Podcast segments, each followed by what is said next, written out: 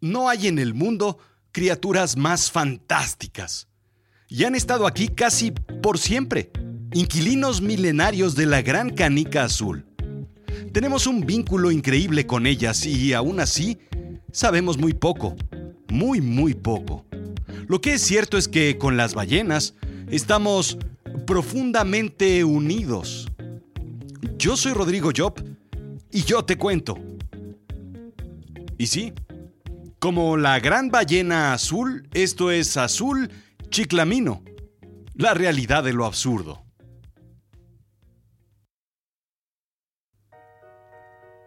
Herman Melvin nació en Nueva York en 1819.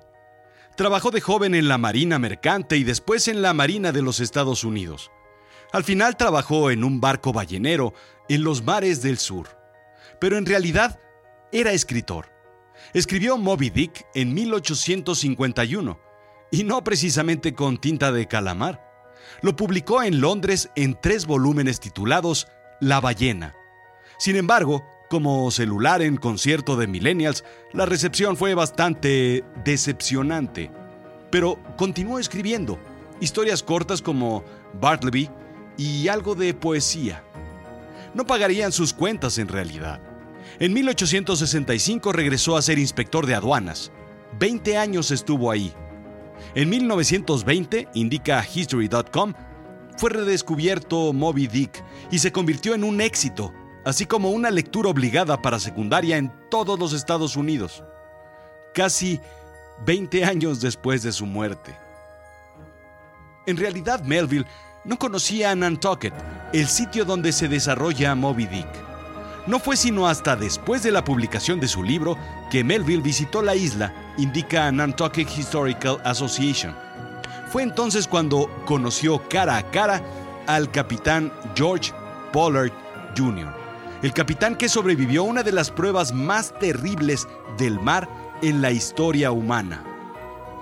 Melville había leído en una revista, la American Journalist and Adventurer, una historia llamada Mocha Dick, o The White Whale of the Pacific, escrito por Jeremiah N. Reynolds.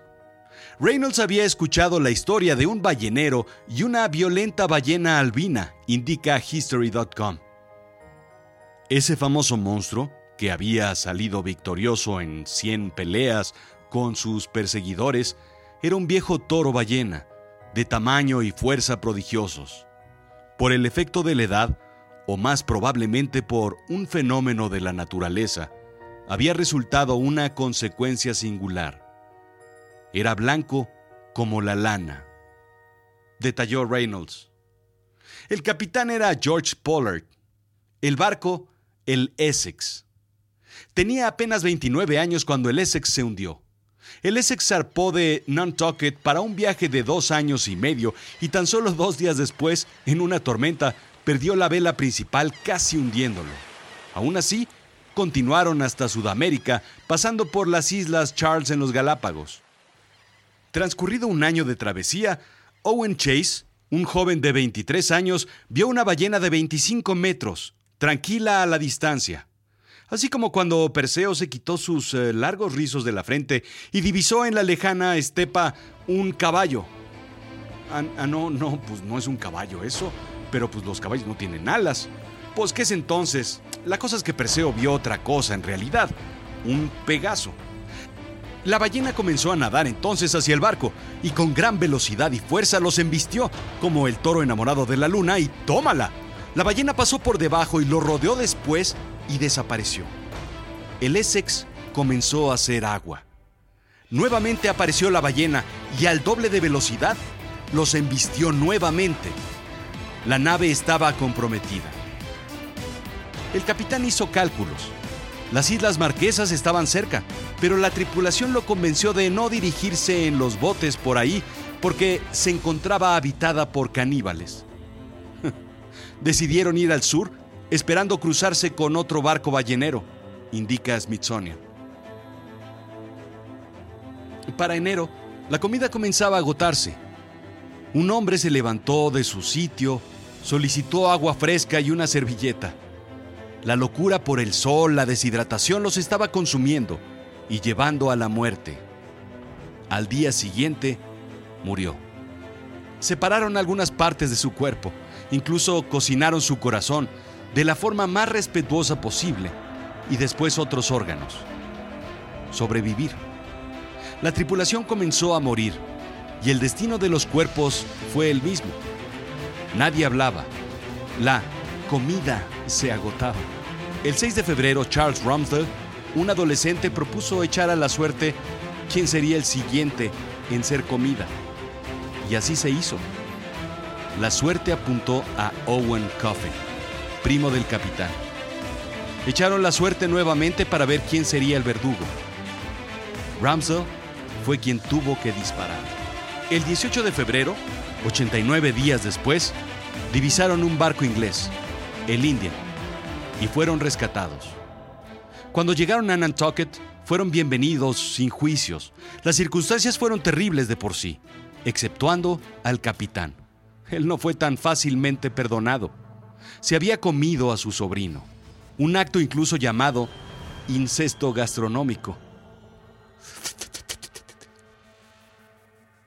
Las ballenas siguen siendo cazadas hoy en día. Más de mil al año, indica Whale and Dolphin Conservation. ¿Por qué? No es muy distinto a la razón por la cual Poland lo hacía. Las cosas no han cambiado. Primero, el hombre sigue siendo tan cavernícola e incivilizado como lo era en 1800. Segundo, carne y partes del cuerpo. Tercero, su aceite su grasa, el cartílago son usados por farmacéuticas y suplementos de salud. La carne sirve para alimento de mascotas y para alimentar turistas como platillos tradicionales. Como si tradicional fuera acabar con el planeta. El filete que destruyó el planeta, me imagino que dice la carta. Se prohibió cazar ballenas en 1986. Sin embargo, Japón, Islandia y Noruega continuaron haciéndolo. Entre los tres matan 1.500 ballenas al año. 2 millones de dólares, por si te lo preguntas. Cada ballena vale 2 millones de dólares, indica Ralph Chami. Chami no es un biólogo, es un economista. Por sus aportaciones al turismo, a los nutrientes que desecha y al carbono que capturan sus cuerpos masivos, valen 2 millones de dólares, indica. Básicamente, cuidar las ballenas traerá grandes dividendos al planeta. Las ballenas son, digamos, como árboles nadadores gigantes, pero sin ardillas marinas, por supuesto. Atrapan el carbono y cuando mueren en el fondo del mar, ese carbono se elimina del ciclo atmosférico durante cientos a miles de años, indica National Geographic. Ajá, son bonitas, pero no nada más eso. ¡Qué vergüenza, capitán Pollard! El valor que Echami pone se basa en el valor del dióxido de carbono en el mercado y lo que ellas reciclan. Considerando la población total de ballenas en el mundo, ese valor es de un trillón de dólares. Un análisis al puro estilo economista. Consideraciones de variables sobre transformación de carbono como si de una planta recicladora se tratara. Clásico de economistas. Así es que las ballenas tienen un doble valor. Sí, por un lado, por su valor en la báscula, en transacción directa con el mercado, pero también por el valor y el beneficio ecológico que traen al planeta. Y por este último, definitivamente necesitaríamos más ballenas en el mundo. Ahora más que nunca. Son tan necesarias como inteligentes. Son los animales que saben cómo salvar al planeta. Imagínate la ironía. Por desgracia, difícilmente veremos ballenas embistiendo las modernas e inundibles embarcaciones de hoy en día para defenderse como lo hizo Mocha Dick. No por ellas, porque inteligentes sí que lo son. Citlali Elenes González, del University College London, hace un análisis de la inteligencia de las ballenas y los delfines. Empecemos con el cerebro. Las ballenas tienen el cerebro más grande del reino animal. 7.8 kilogramos. Sin embargo, en proporción con el tamaño del cuerpo, los humanos tienen el cerebro más grande, seguido de cerca por los delfines. Sin embargo, no necesariamente el tamaño del cerebro se correlaciona con la inteligencia. El córtex es la capa exterior del cerebro, de 2 a 4 milímetros, por ejemplo, en donde se construyen las fuentes cognitivas, donde se procesan los sentidos y la conciencia, donde se forma el pensamiento y el lenguaje. Mayor córtex podría ser mayor inteligencia. Sin embargo, lo que hacemos con el cerebro es lo importante, indica. La cultura es lo que se aprende de una comunidad y que no está determinada genéticamente. El canto de las ballenas, por ejemplo, cambia. Puede estar de moda o no y rápidamente cambiar y difundirse en una población completa. Cambiar su forma de cantar. Una habilidad socialmente aprendida y no determinada genéticamente. Los perros ladran igual siempre y en todos lados. Los gatos maullan igual siempre. Las ballenas cantan distinto. El hombre, pues el hombre reggaetonea y devoluciona. La cultura hace que una población cambie rápidamente a diferencia de los cambios genéticos que tendrán mucho tiempo en tomar efecto. Esto es, mejor adaptación al medio. La pregunta es, si son tan inteligentes, entonces ¿por qué no han inventado la rueda? Bueno, pues pues porque no la necesitan. Así de simple. Sí, compartimos la inteligencia y también un ancestro en común. El animal que desarrolló la placenta. Eso nos coloca en la familia de las ballenas. Pudo haber sido alguna de las otras dos familias de mamíferos, como los marsupiales o los ovíparos, indica Scientific American. Pero eso sucedió hace 65 millones de años, pero ni el tiempo ni la distancia hace que los lazos familiares se rompan. Así es que somos más ballena de lo que pensamos y aún así no aprendemos a convivir con ellas. Somos más cercanas a ellas que probablemente a los canguros, aunque ambos andemos en dos patas. Y las ballenas son más parecidas a los humanos que a las sardinas, aunque ambos naden y busquen a Nemo. Creo que deberíamos agradecerles más sus brincos, sus saltos, sus cantos, sus chorros de agua que salen por sus espiráculos. La historia de Moby Dick es fascinante tanto que le han dado un sobredimensionamiento a la representatividad de todo lo escrito en esa novela. ¿Qué representa la ballena?